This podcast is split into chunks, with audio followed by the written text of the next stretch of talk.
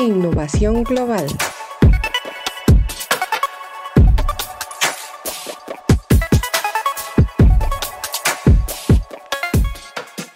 Hola, bienvenidos a un nuevo episodio de Innovación Global, el podcast oficial de Novacom. En este episodio estaremos conversando junto a Randall Bonilla, Alliance and Channel Director and BDD, sobre tendencias de IT outsourcing y qué tomar en cuenta a la hora de tercerizar los servicios de IT. ¿Cómo está Randall? Hola Erika, buenos días. Eh, muy contento de estar por acá, agradecido y bueno, a la gente que, que escuche este podcast también agradecer por ese tiempo. Comencemos por definir la figura del IT outsourcing. ¿Qué es el IT outsourcing? ¿Para qué tipo de compañía puede funcionar esta modalidad? Gracias, Erika. Eso me permite aclarar muchas cosas.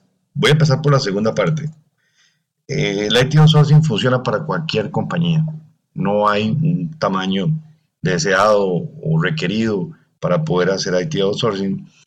Y esta herramienta de IT outsourcing es la capacidad de las organizaciones de poder incorporar dentro de sus equipos de desarrollo de nuevos proyectos y proyectos actuales personas que vengan a aportar y agregar valor.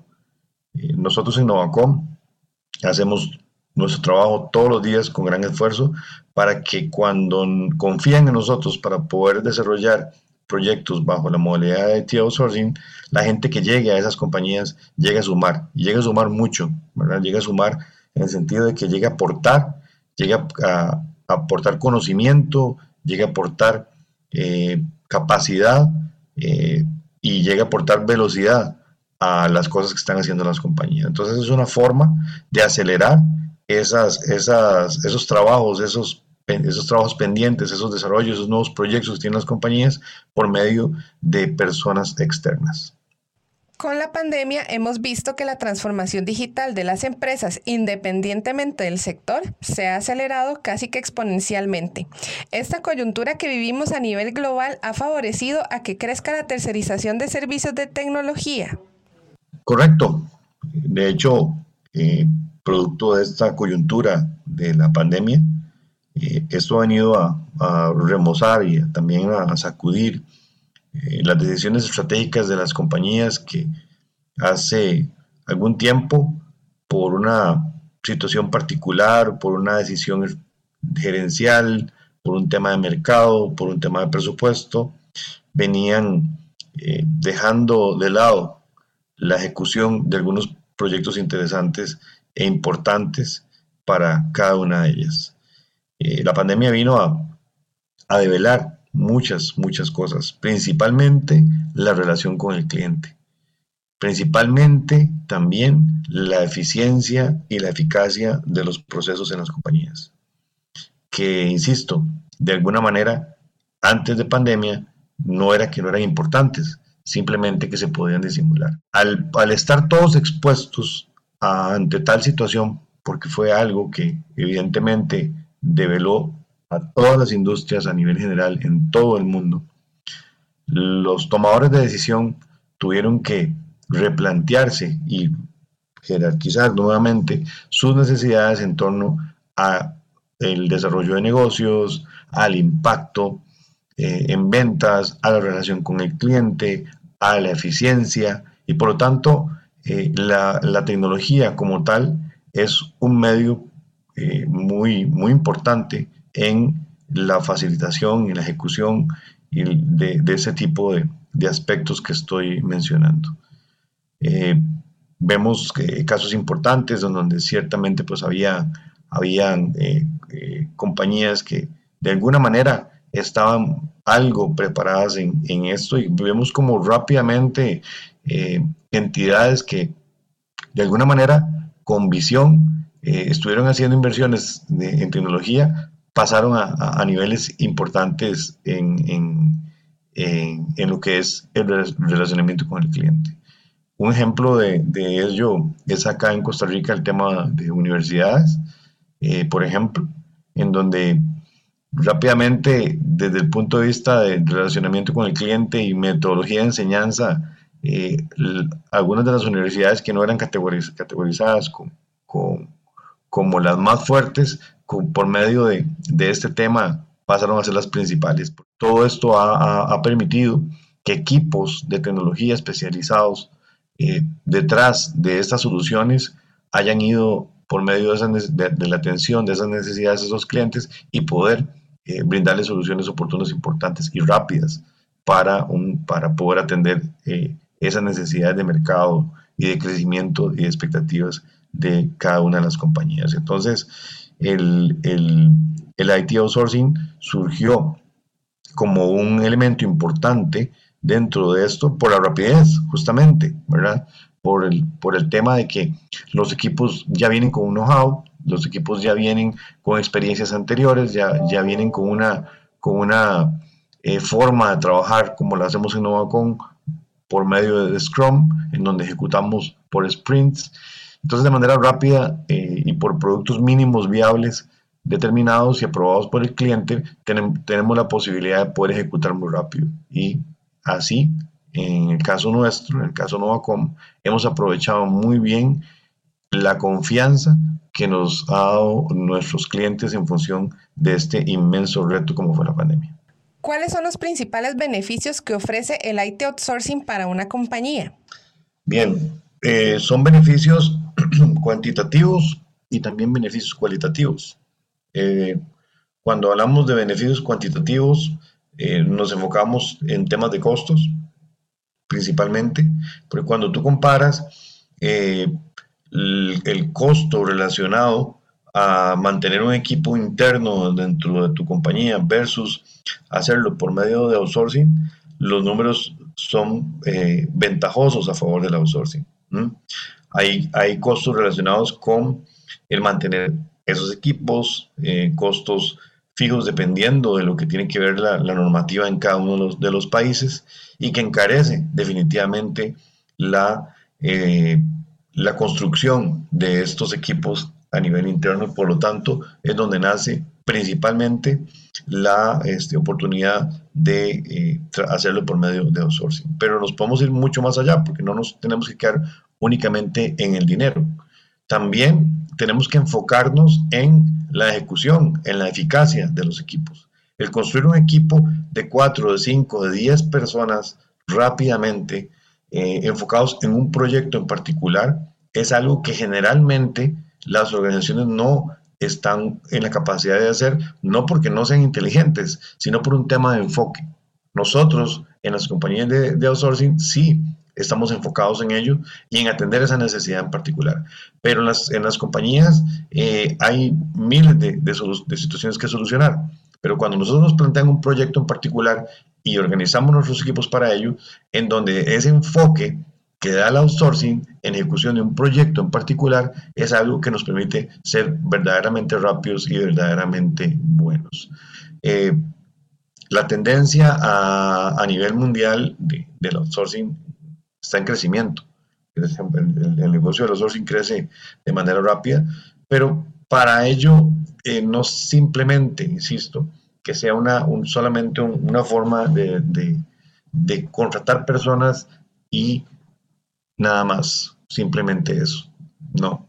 El outsourcing mm, como forma de, trabajo lleva más conceptos, lleva una capa de delivery, como en el caso nuestro, muy importante, en donde no, no, no hacemos nunca dejar a los recursos solos con el cliente, que a pesar de que el cliente es el que gestiona el recurso como tal, por medio de esta metodología de trabajo, nosotros siempre brindamos un acompañamiento al cliente de manera tal que garantizamos que el muchacho o la muchacha que está trabajando en, el proyecto determinado sea bueno, sea rápido, eh, trabaje bajo los indicadores que el cliente indicó y por lo tanto, eh, por eso es que nos encanta predicar con el ejemplo.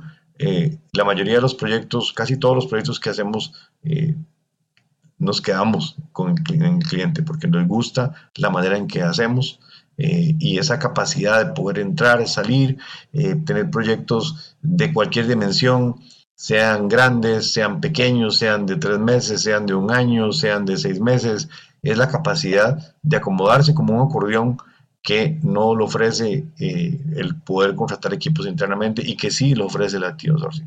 Ok, ya conociendo los beneficios, ¿qué más debe tomar en cuenta una organización que quiera optar por contratar una empresa de IT outsourcing?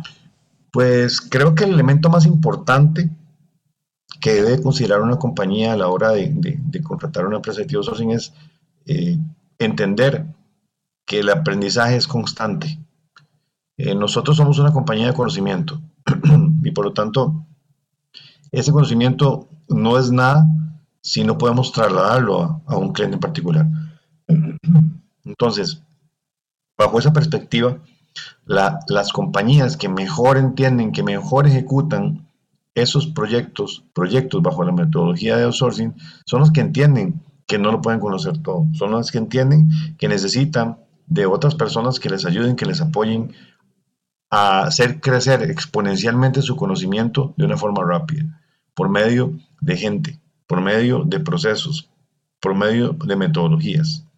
Entonces, resumiendo a, tu, pregunta, eh, no solamente es un, tema de, contratar, sino es un asunto de, de, entender, de ser pragmáticos, ¿verdad? A la hora de poder eh, llevar eh, una compañía de outsourcing para que le ayude a fortalecer eh, sus, necesidades o, solventar sus necesidades y, ejecutar sus proyectos. Entonces, para mí es importante eso. Somos, somos seres humanos que formamos compañías y por lo tanto esa capacidad de de aprender eh, de diferentes formas, pero en el caso nuestro de formas rápidas, eh, son, son vitales. Creo que es uno de los elementos más importantes a la hora de, de llevar un modelo como este.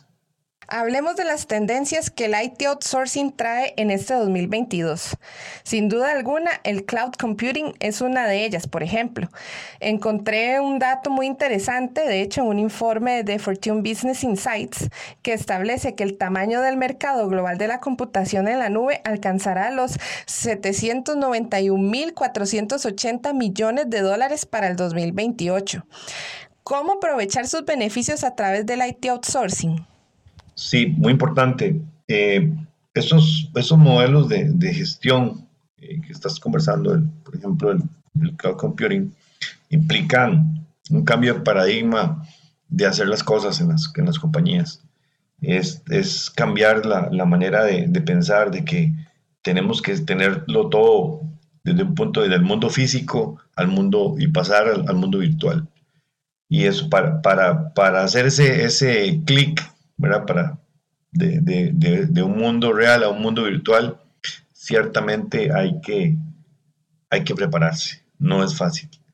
Eh, podemos aprovechar eh, nuestra experiencia en proyectos para apoyarles a, compañías en estos modelos de transición eh, y poder establecer formas de trabajo, el uso de herramientas colaborativas que permite eh, el cloud computing y poder este, establecer procesos de migración, procesos de, gestión de, arquitectura, cómo tiene que trabajar ah, desde el punto de vista de arquitectura la, compañía, que no solamente tiene que ver este, solamente con estructuración, sino con, con protocolos, ¿verdad? ¿Cuál es el protocolo que, que se tiene que utilizar dependiendo de la industria? Por ejemplo, el BIAN en la parte de banca, open banking, etcétera.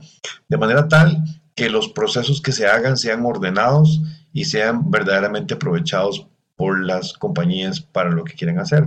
Eh, ciertamente, eh, el cloud computing, como tú lo dices, eh, crece y muchas personas lo ven como una tendencia, pero lo cierto de eso es que el cloud computing vino para quedarse. Son formas de trabajar, son formas de gestionar que son ágiles, son menos costosas, eh, son muy rápidas de implementar, eh, son muy versátiles eh, y que permiten a, las compañías esa, capacidad justamente de tomar decisiones y acciones más rápidas en torno a lo, a lo, que se requiere. La inteligencia artificial, el uso de chatbots, el mejor control y análisis de datos son otras de las tendencias que toman más fuerza en el mundo de las tecnologías de información.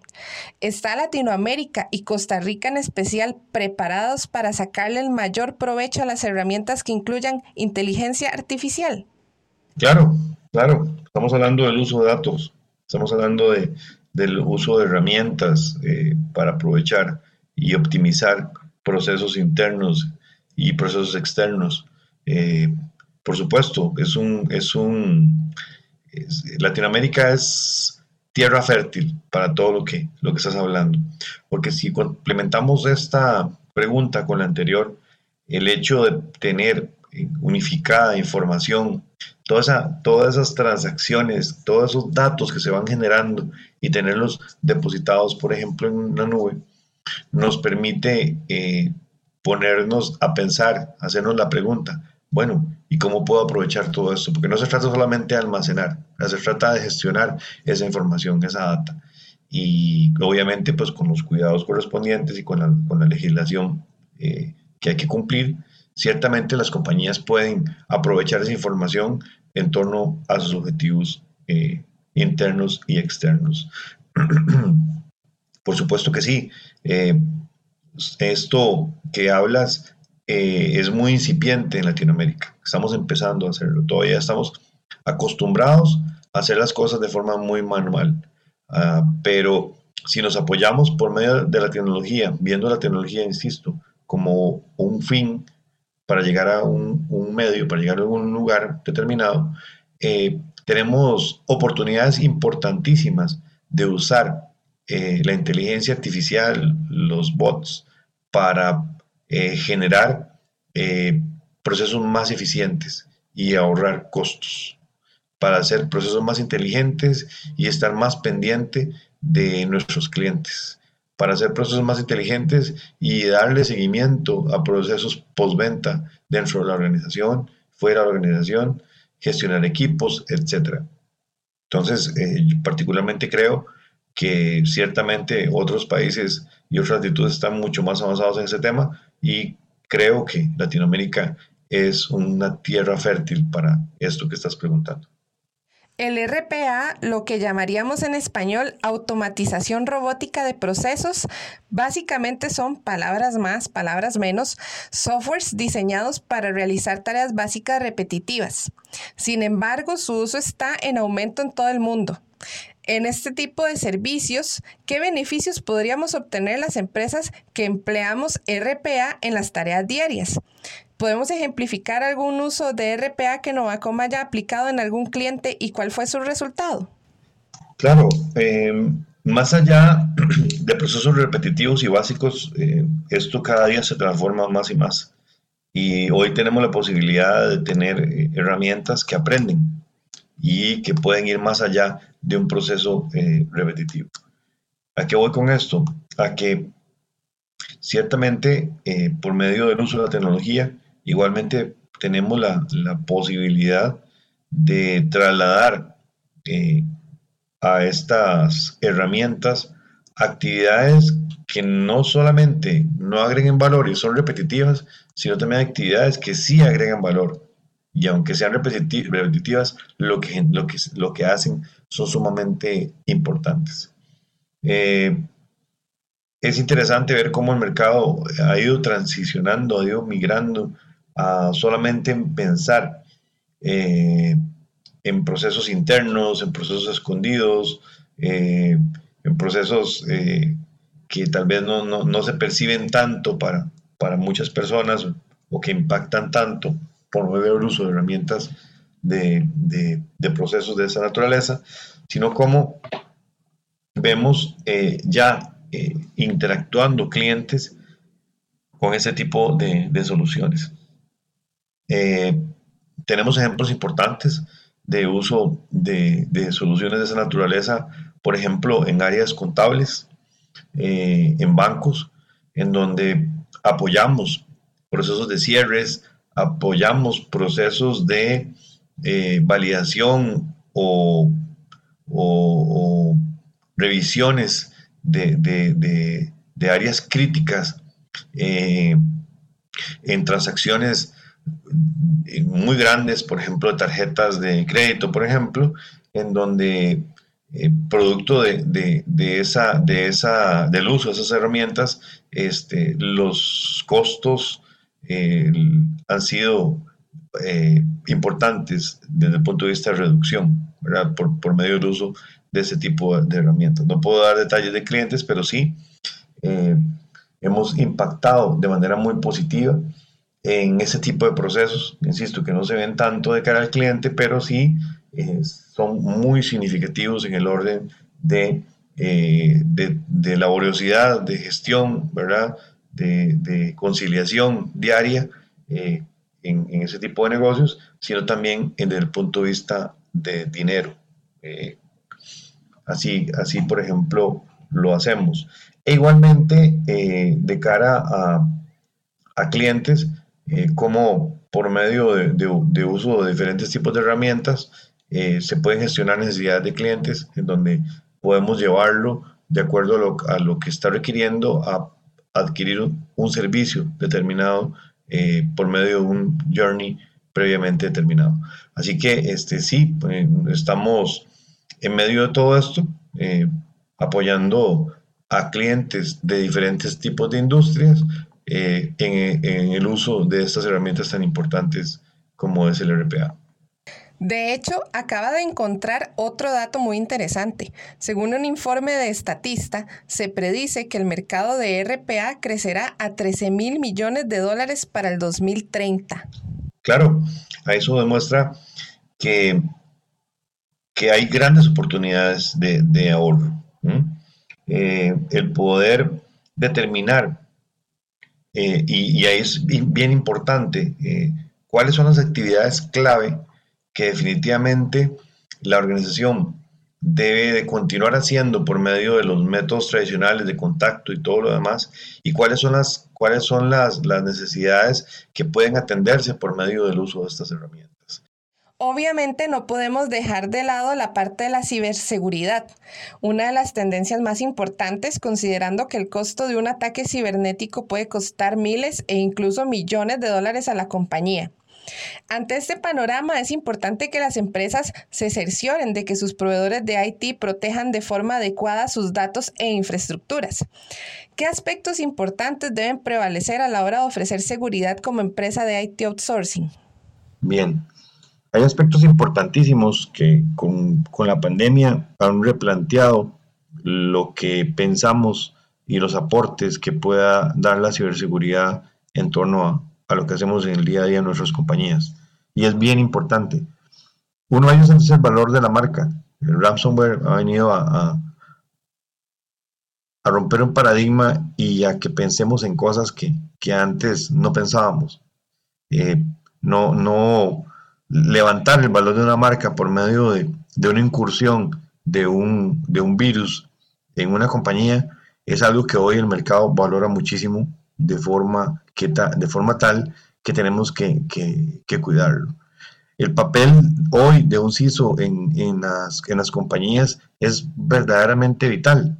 Eh, antes eh, las organizaciones eran reacias, no, no aceptaban, no veían tanto valor un papel de un CISO en una organización. Hoy lo ven completamente diferente. Hoy hablamos de estrategias de articulación de generación de valor, del uso de diferentes herramientas, tanto de cara, de cara a, lo interno como a lo interno, este, en, temas de, ciberseguridad. Y bueno, volvemos a lo mismo. No es necesario eh, tener un equipo inmensamente grande porque ciertamente es muy especializado. Podemos apoyarnos con diferentes perfiles que tenemos eh, por medio de outsourcing. Bueno, ya he hecho el repaso por las tendencias del IT outsourcing. ¿Cómo se ha preparado Novacomp como empresa de IT outsourcing para suplir estas necesidades actuales del mercado? Pues de manera excepcional. Hemos eh, crecido mucho, eh, nos capacitamos constantemente, eh, tenemos la capacidad de recomendar a nuestros clientes las mejores prácticas, la mejor forma de hacer las cosas, sobre todo con ese entendimiento de lo que se, de lo que se quiere atender. Eh, eso nos ha permitido crecer de manera importante con base en la confianza de, nuestros clientes eh, por medio de, la, la, incorporación en Ovacom de personas de alto nivel.